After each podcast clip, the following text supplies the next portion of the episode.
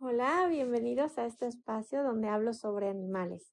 Yo soy Heidi y hoy platicaré sobre qué hacer cuando nuestros hijos quieren un animal y tú no estás lista para tenerlo. Responsabilidades y roles en casa. Quédate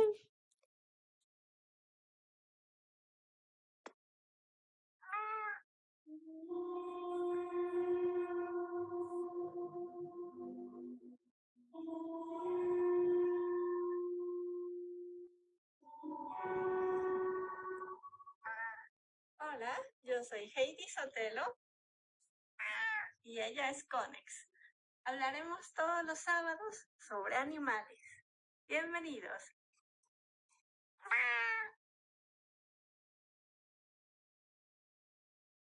Muy bien, eh, supongamos que estás considerando tener un perro, pero aún estás en un futuro lejano de tenerlo, como una sensación de arregañadientes te voy a manejar tres opciones. La primera es ofrecerte como dog sitter.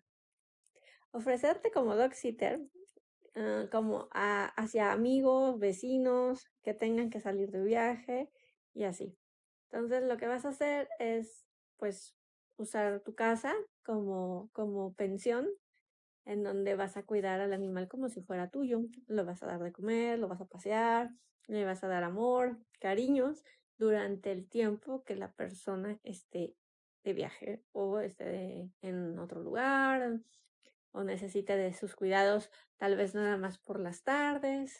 Ahora sí que habrá que ver, ¿no? Esto te dará a ti como persona un panorama de cómo van a responder tus hijos teniendo un perro. Y si es la primera vez que tienen uno, les dará mucha información de cómo será su vida y podrán tener más seguridad de qué es lo que a ustedes como familia les funciona mejor. Si un perro chico, un perro mediano, un perro grande. Además, si este proyecto lo llevas a un año, eh, podrías estar ofreciéndote en este tiempo como dog sitter y habrás adquirido experiencia, confianza y puede ser que en tu familia, tus niños, eh, sea como un capricho y ya no les guste y es bien válido. Es mejor así a que tengamos un perro abandonado. Eh, entonces, bueno, tú ya vas a saber eso, si es algo pasajero o realmente sí quieren tener un perro, pero ya les queda claro qué tipo de perro quieren. Uno más tranquilo, uno juguetón, así. Ajá. Y, eso te hará a ti em, como, como familia pues más responsable. Y así evitamos algún berrinche, ¿verdad? Muy bien. Eh, la segunda opción eh, podría ser, en la, en la Ciudad de México, no sé dónde me escuchas, pero aquí en la Ciudad de México hay muchos albergues y los albergues siempre están llenos, tienen capacidad full. Entonces yo te sugiero que vayas a estos albergues, no tanto como para ya adoptar, sino más bien como incorporar a tus hijos a los roles normales de tener un perro.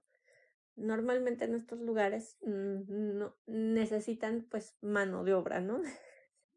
Desde apapachos, baños, comida, arreglar cosas, todo esto hace que, que, que sea un tiempo completo para estas personas, ¿no? Entonces yo lo que te sugiero es que vayan a bañar perros. Sí, es una actividad divertida. Este, juntas a la familia y, por ejemplo, cada uno baña a cierto animal o se ponen de acuerdo, ¿no? Este, y eso también le va a dar eh, una diversión a tus hijos eh, de ver que la, de, de, ver el mundo real, de cómo, cómo se van a ellos ver en un futuro bañando animales, ¿no?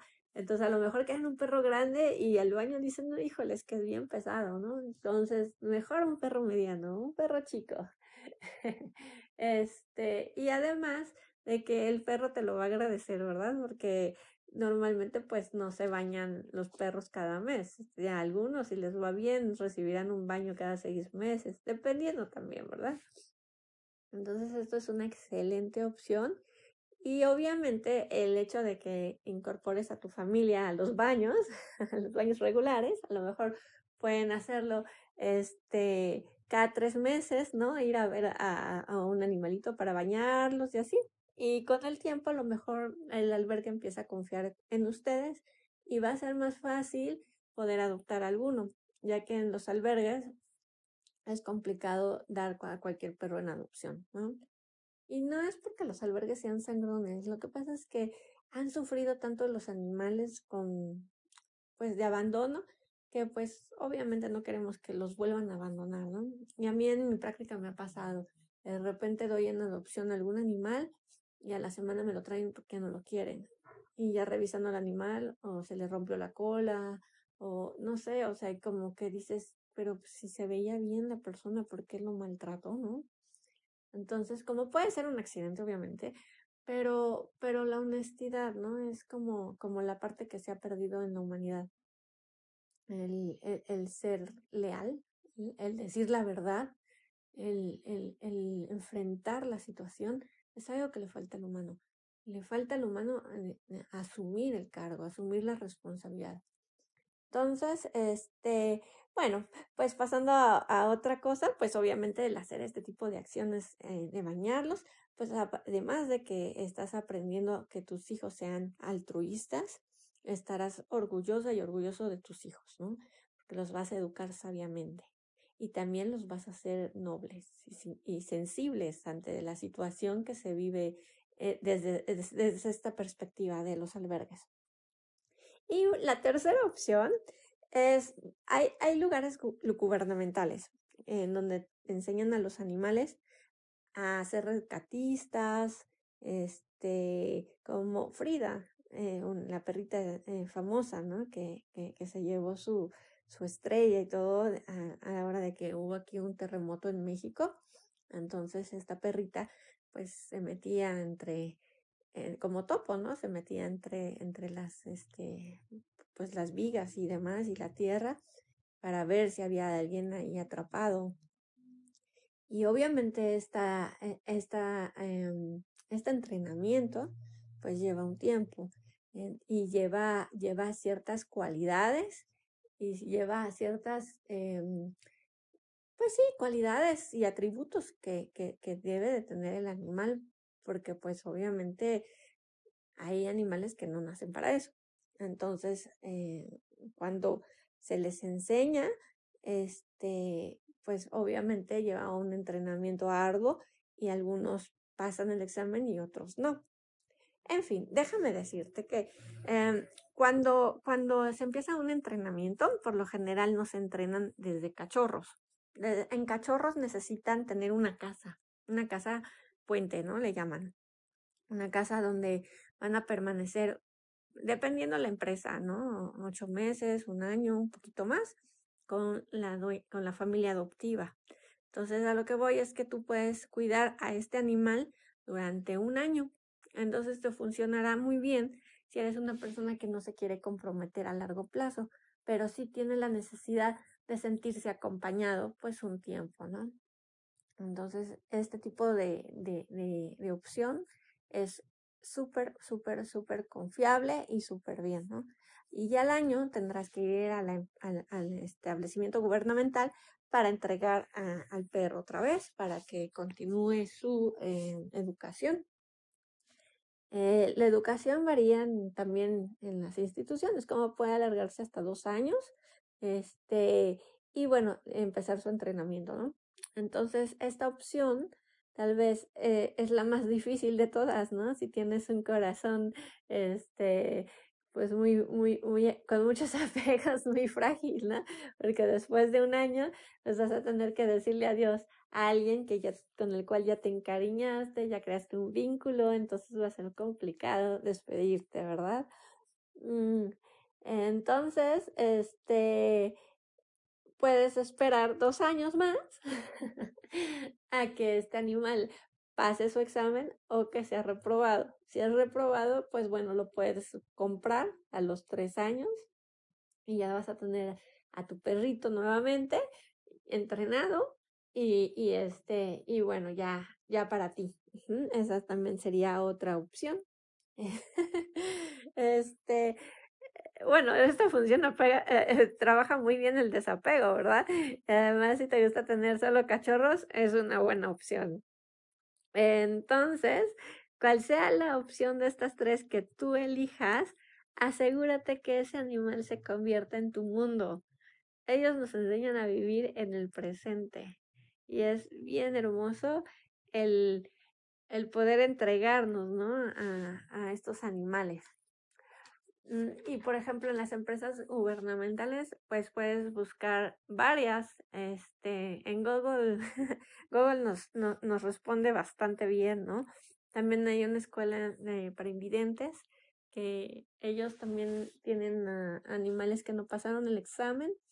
Entonces, si tu idea es adoptar a lo mejor un animal ya entrenado y este y no cachorro para que no te destroce la casa, pues también es una opción.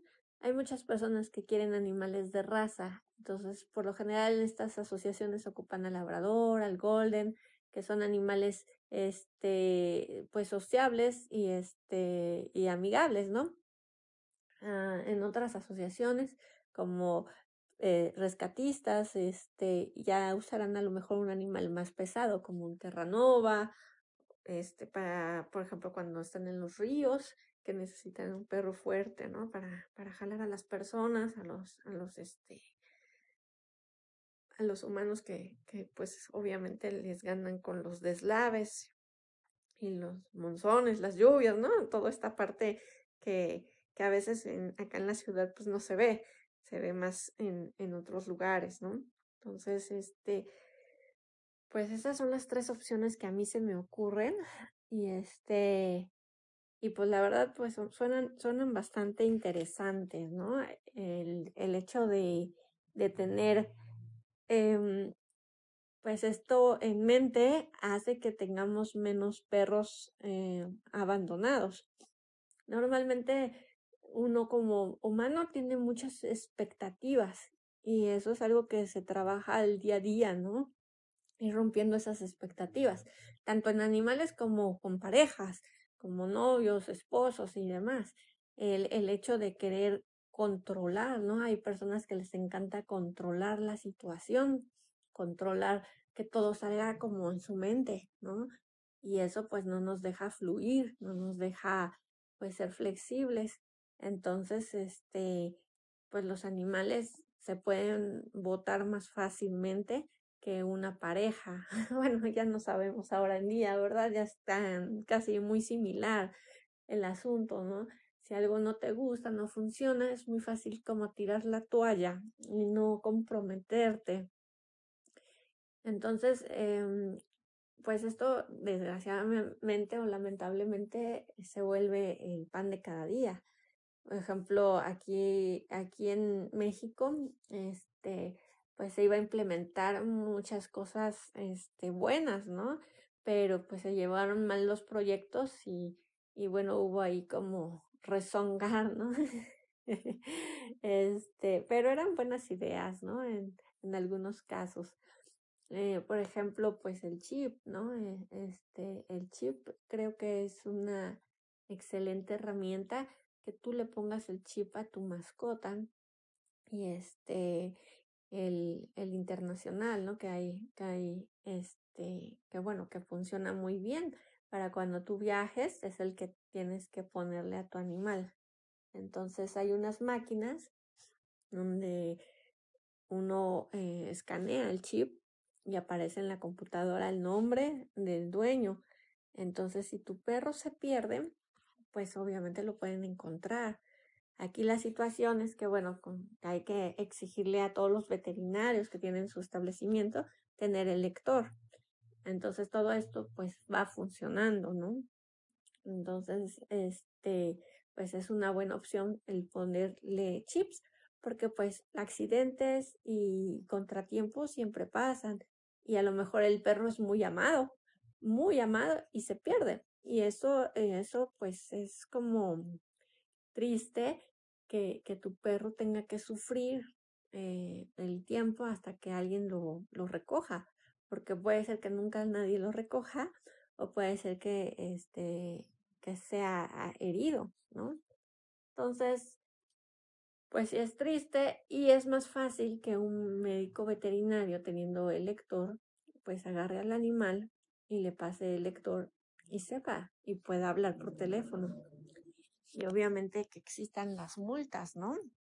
Eh, como en todo, pues hay que ser flexibles, ¿no? O sea, tener un lapso de, de errores, obviamente, pues, unos dos o tres, no sé, se me ocurre uno o dos al año, ¿no? O sea, no, no más, no más errores, porque bueno, siempre existe la forma en que tú sales y lo encargas a alguien, ¿no? Y ese alguien fue el que comete el error, entonces pues habría, habría excepciones, ¿no?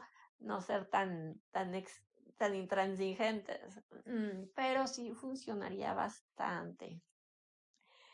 Eh, los animales caminan demasiado, entonces si a ti se te pierden insurgentes, tal vez el día esté en Ecatepec en la noche. O sea, es impresionante lo que caminan, ¿no? Y con miedo, pues más.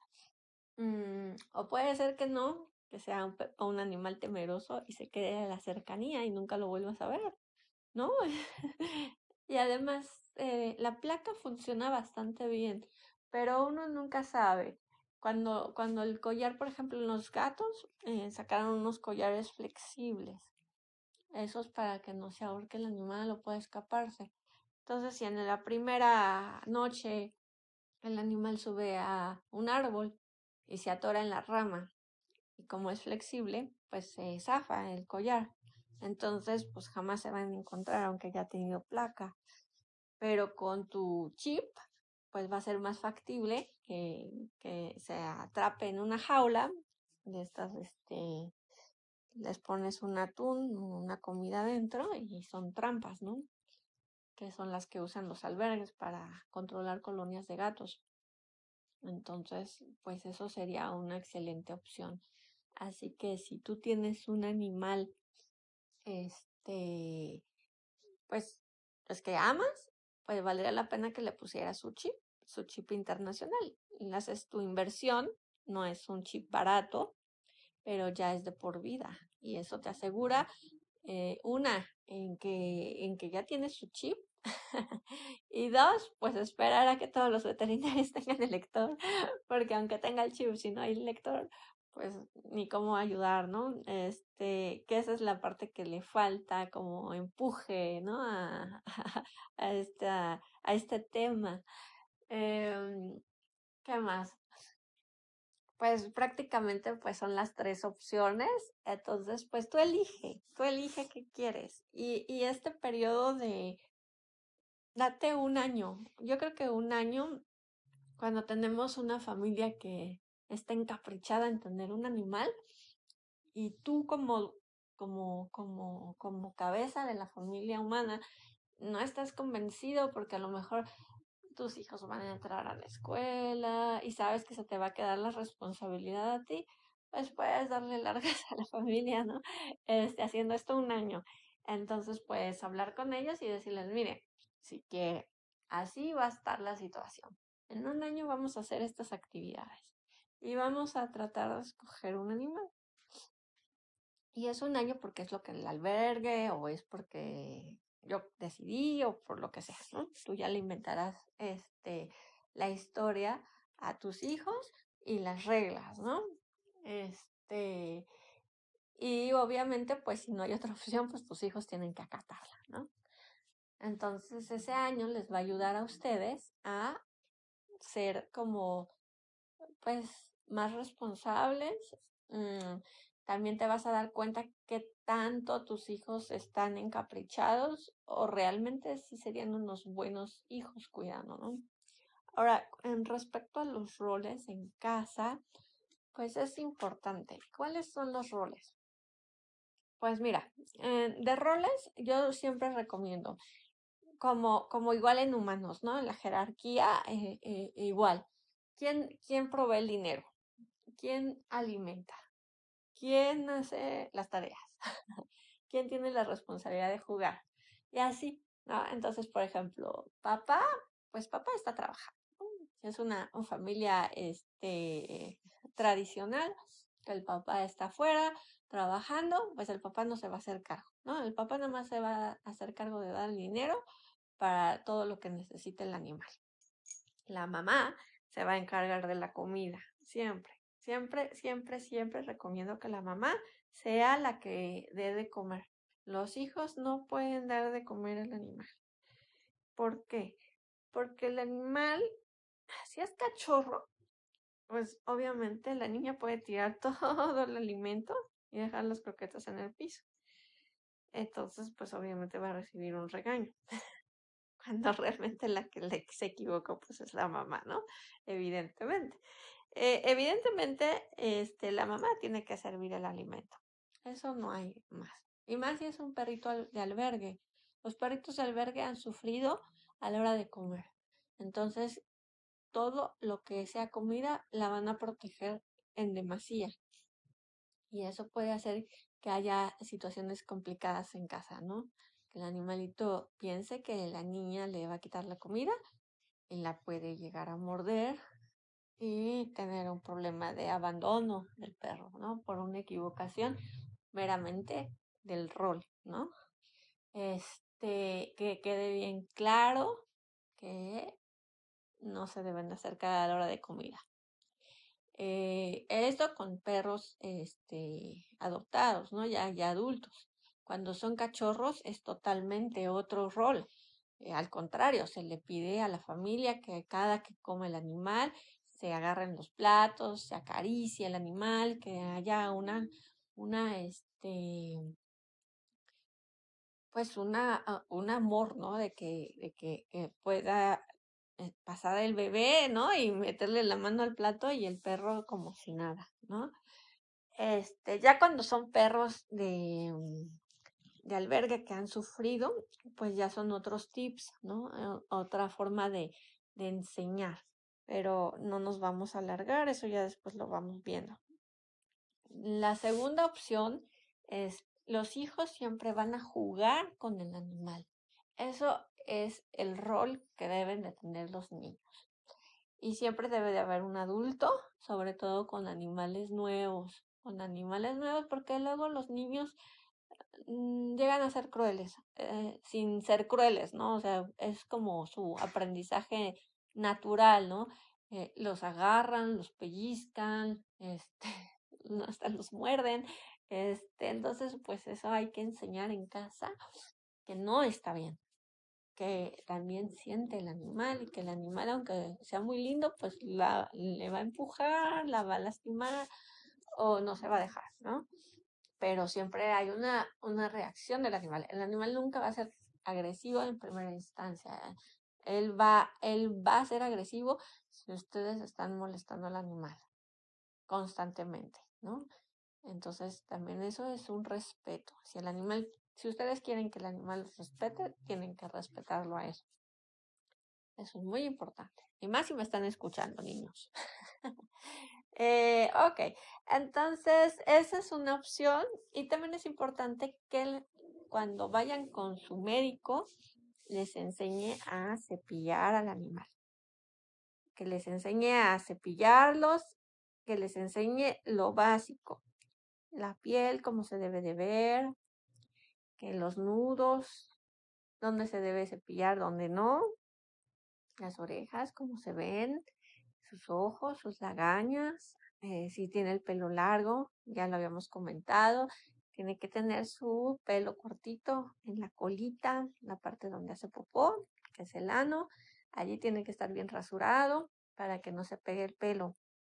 Este, todos ellos tienen que palpar al animal, ver que su animal no le duela absolutamente nada de su cuerpo, que no le crezca nada raro como bolitas, barritos, todo esto que, que salga nuevo, hay que decirle a la mamá, mamá, tiene esto el animal, ¿no?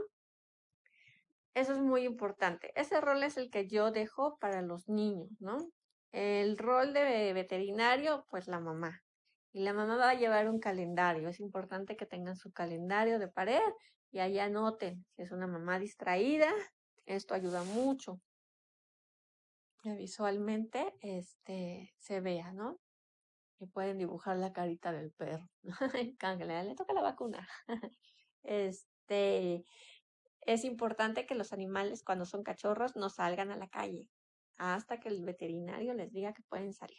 Ni pueden salir en el piso, para nada.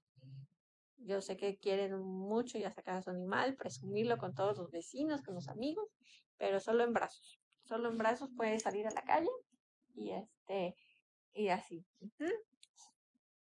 Em, la, comida solamente se da tres veces cuando son cachorros y se va a ir quitando conforme pase el tiempo, ¿no? Este, si tienen, si son adultos, a lo mejor eh, les sirves dos veces y una te va mal comer, entonces eso quiere decir que tu perro va a comer o en las mañanas con mucha hambre o en las noches.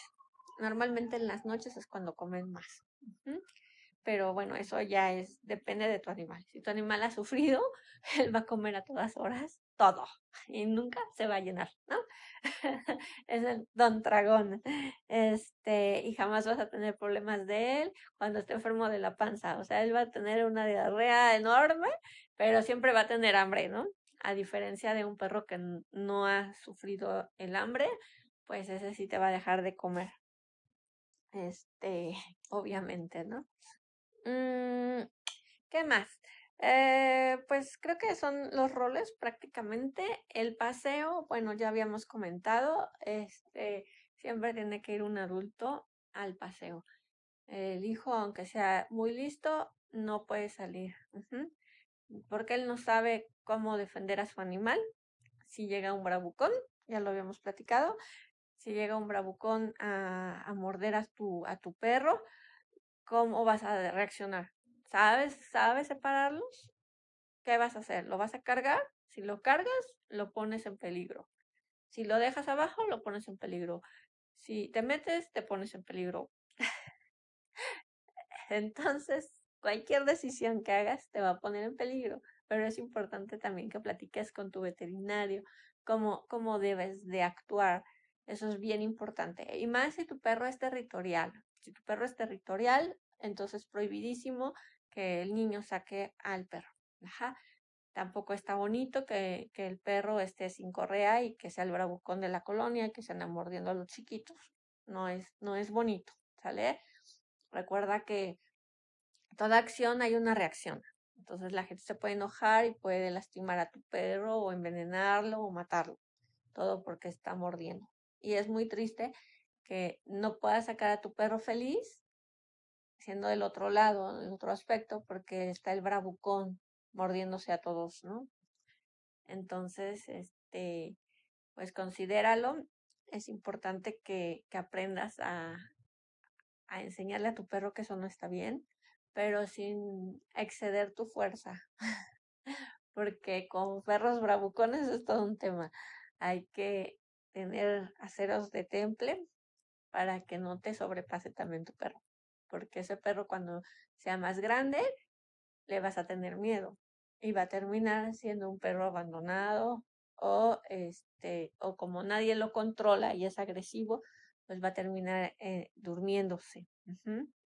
Entonces eh, es importante que, que quepa la prudencia en cada familia. Y si no saben cómo tratar a un animal así, vayan con el veterinario que les enseñe. Si ese veterinario no los convence o no les queda claro, vayan con un entrenador, vayan con un... Siempre busquen opciones. Ah, las flores de Bach son muy buenas para bajar ese tipo de reactividad. Este, la esterilización también les ayuda. La esterilización es un 50 en 50. Puede ser que sí se le baje la territorialidad, pero siga de bravucón. Entonces, eso va a ir cediendo con el tiempo, ¿verdad? Este, hasta seis meses después de una cirugía puede, puede controlarse eso. A veces es muy, como muy real, muy fácil en el momento, ¿no? Entonces, este, pues acuérdate, ¿no? Siempre, siempre con amor a, a esos animales, los que le hacen falta es amor, ¿no? Les falta cariño, les falta, les faltan necesidades porque han sufrido. Ahora otros por exceso de amor se vuelven así, ¿no? Entonces hay que hacer una media. Y si el animal está muy agresivo, entonces la forma también de controlar eso es con el alimento. tal vez le estás dejando la croqueta todo el día y eso hace que él no tenga necesidades de amor. Entonces él, él, él es como el rey, ¿no? Entonces cuando al rey le falta la comida, pues como que dice, ¿qué onda? Me falta mi comida. Pero ya cuando tiene hambre, empieza de meloso, ¿no? Ay, me van a dar de comer y se pasa por sus piernas y te mira con amor y te ve con ojitos así de... Y ya le das de comer y es otro perro, ¿no? Otra vez empieza agresivo, empieza... Entonces, es importante que eh, este, se le quite el alimento a ese animal. Entonces, eh, se le quita el, alimento ad libitum, ¿no? Normalmente mucha gente le deja el plato lleno al animal y que coma todo el día, ¿no? Entonces el animal pues no tiene hambre, todo, come cuando quiere y se vuelve así. Entonces cuando tú quitas el alimento hacia todo el día, si no nada más le das 15 minutos para comer y se lo das a una vez, el animal puede ser que hasta se haga más noble, más dulce. Ajá. Entonces, es, es una suma de varias acciones. No sé cómo sea tu animal, pero yo he visto que muchos responden así porque tienen el alimento todo el día, al igual que los gatos. Entonces, este, con los gatos es un poquito más complicado porque hay más historias y hay más detallitos. Entonces, eh, ya iremos platicando sobre eso. Pues muchas gracias por estar aquí en este programa. Nos vemos el próximo sábado. Recuerda siempre regalarle una sonrisa a tu amigo peludo. Tenga bonito día.